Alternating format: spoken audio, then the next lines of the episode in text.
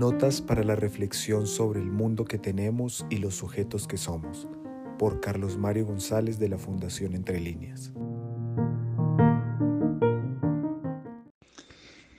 Queremos entender el inmenso aporte que hace Nietzsche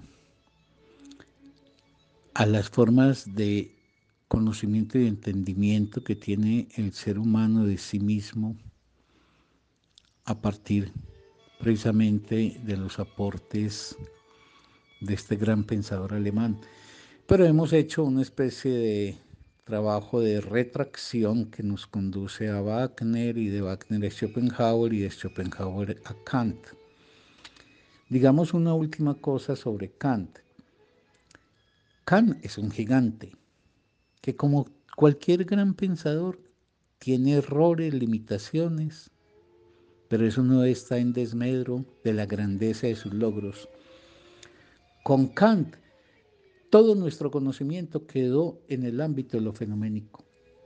Lo que no puede lograr este estatuto, el estatuto del fenómeno, es lo que él llama el nuómeno, es lo que escapa a nuestro entendimiento.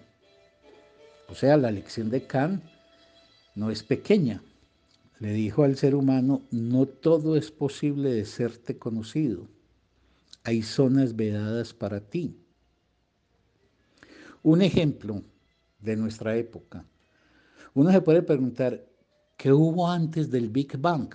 Porque está inmerso en las lógicas tempoespaciales.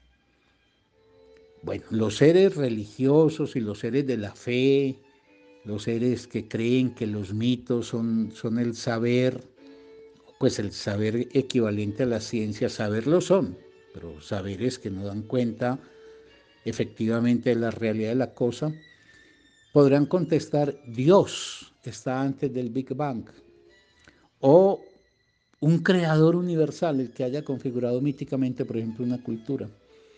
En cambio, los filósofos y los hombres y mujeres de ciencia, esos que trabajan con los dispositivos de la racionalidad, responderán, no sabemos.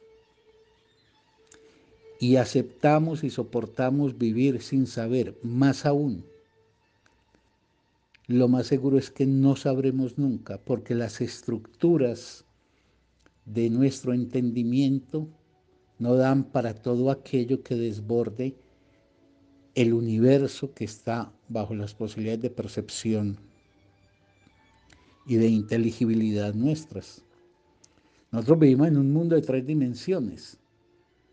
Eso quiere decir que sensorial e intelectualmente será imposible que, por ejemplo, si hubiese un universo cuya configuración material fuera de 10 dimensiones, pudiésemos tener experiencia y conocimiento de él. Eso sería imposible. Carl Sagan pone un ejemplo.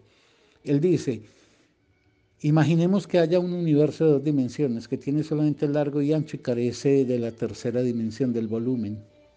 Y yo camino sobre ese piso.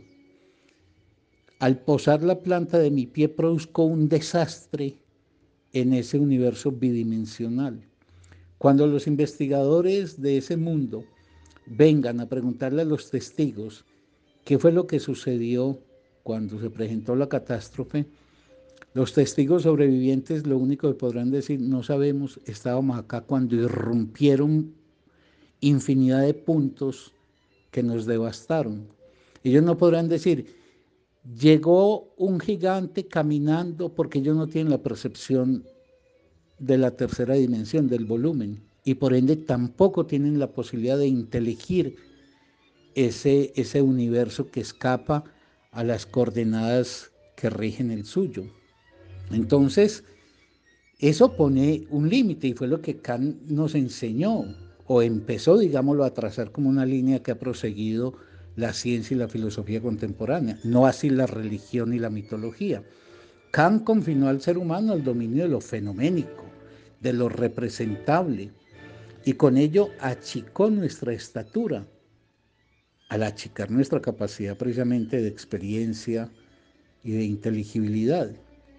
Y eso lo hace Kant en una época distante, más de un siglo, de las físicas del siglo XX y de los grandes desarrollos que el ser humano ha alcanzado gracias a la racionalidad y su despliegue en química, en astronomía, en biología molecular.